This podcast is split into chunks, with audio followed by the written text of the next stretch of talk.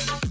En CRE, la tradición de informar es nuestra misión. Día a día, fecha a fecha, escuche todos los resultados y todo el fútbol de los torneos Liga Pro y Copa Ecuador por CRE 560 Radio y en la web cre.com.es. CRE. CRE Satelital, la mayor cobertura informativa y deportiva del país. 83 años haciendo historia en radio.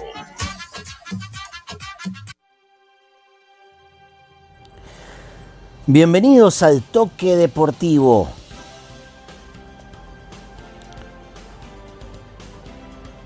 El partido entre Diga y Barcelona se jugará solo con la hinchada local en los graderíos del estadio Rodrigo Paz Delgado, esto por motivos de seguridad.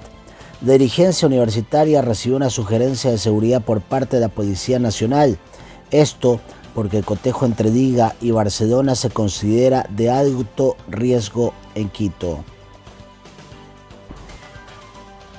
Empieza la sexta fecha de la Liga Pro.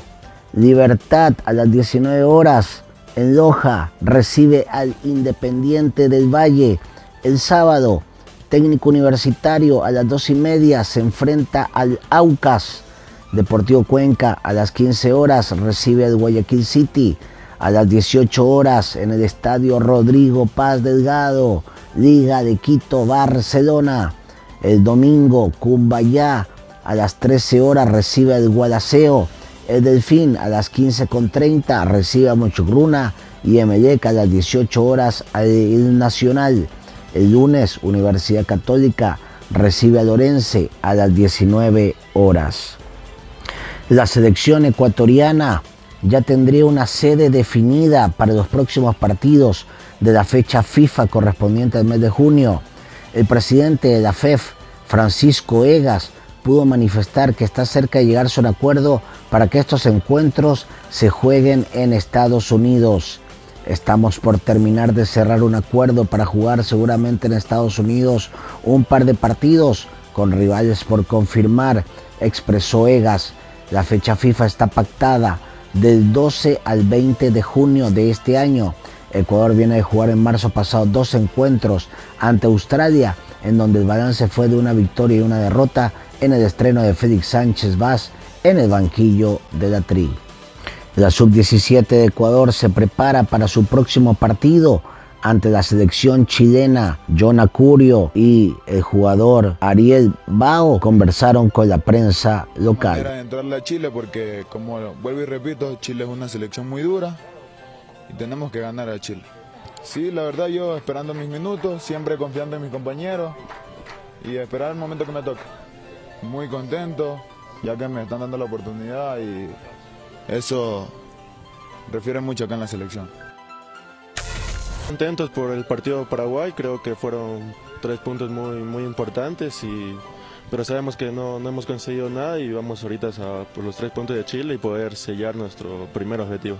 Sabemos que, que Chile es una selección muy buena y tiene jugadores muy buenos, tenemos que estar cuidadosos sus transmisiones, a su balón parado y pero estamos entrenando muy bien para, para, poder afrontar de la mejor manera el partido. Yo creería que en Guayaquil igual nos sentimos muy cómodos por, por el apoyo de la gente que ha sido muy bueno y esperemos, aquí en Quito igual ha sido muy bueno y esperemos que siga así. ¿Cómo por la altura, el tema de la altura?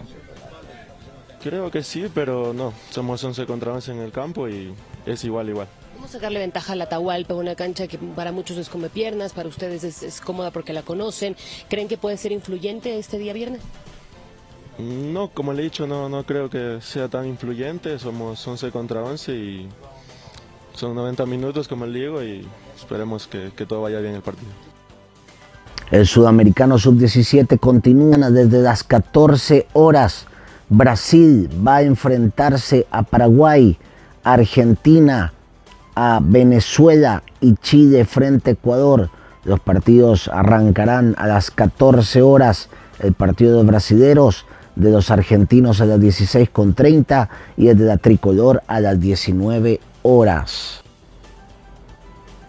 A nivel internacional, el de Europa League, Pierre Incapié fue titular y disputó los 90 minutos con el Bayern Leverkusen, que empató 1-1 en casa ante la Unión San Gilus por la ida de los cuartos de final de la UEFA Europa League. El conjunto de Alemania amplió su racha de invicto a 10 partidos consecutivos gracias al gol de Florian Wirtz. La vuelta se jugará el próximo jueves 20 de abril a las 14 horas en el estadio de Otto Park de Bruselas. El resto de la jornada de la Europa League, el Feyenoord derrotó por un gol a cero a la Roma. El Manchester United empató con el Sevilla 2 a 2. La Juventus ganó 1 a 0 al Sporting de Lisboa. Y como ya lo dijimos, el Bayern de Leverkusen igualó 1 por 1 frente al conjunto de la Unión San Gilus.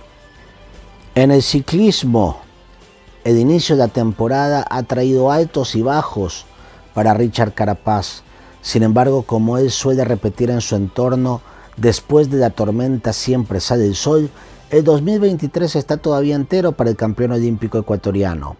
La semana pasada, el campeón nacional de Ecuador se retiró de la penúltima jornada de la Basket Country Itzulia, vuelta al País Vasco, donde se lo vio en mejor forma metido con el pelotón principal. No obstante, por una alergia, dejó la prueba en la etapa 5. Pese a eso, el objetivo principal de la locomotora del Carchi sigue siendo buscar protagonismo en el Tour de Francia, la gran carrera de tres semanas que empezará el primero de julio de 2023. Carapaz se sometió a una operación para extirparse las amígdalas en diciembre de 2022. Perdió más sangre de lo previsto y su recuperación tomó más tiempo de lo que se esperaba, confirmó el F Education Easy Post. Todo eso obligó a modificar en parte su preparación. Pese a eso, el deportista ecuatoriano ya se ha probado en prestigiosas carreras en Europa y continúa fortaleciéndose con la idea de llegar en su pico de forma para el Tour de Francia, que se correrá del 1 al 23 de julio del 2023. Y con esto amigos nos despedimos. Esto ha sido el toque deportivo. Soy Juan Luis Fuensalida les mando un abrazo.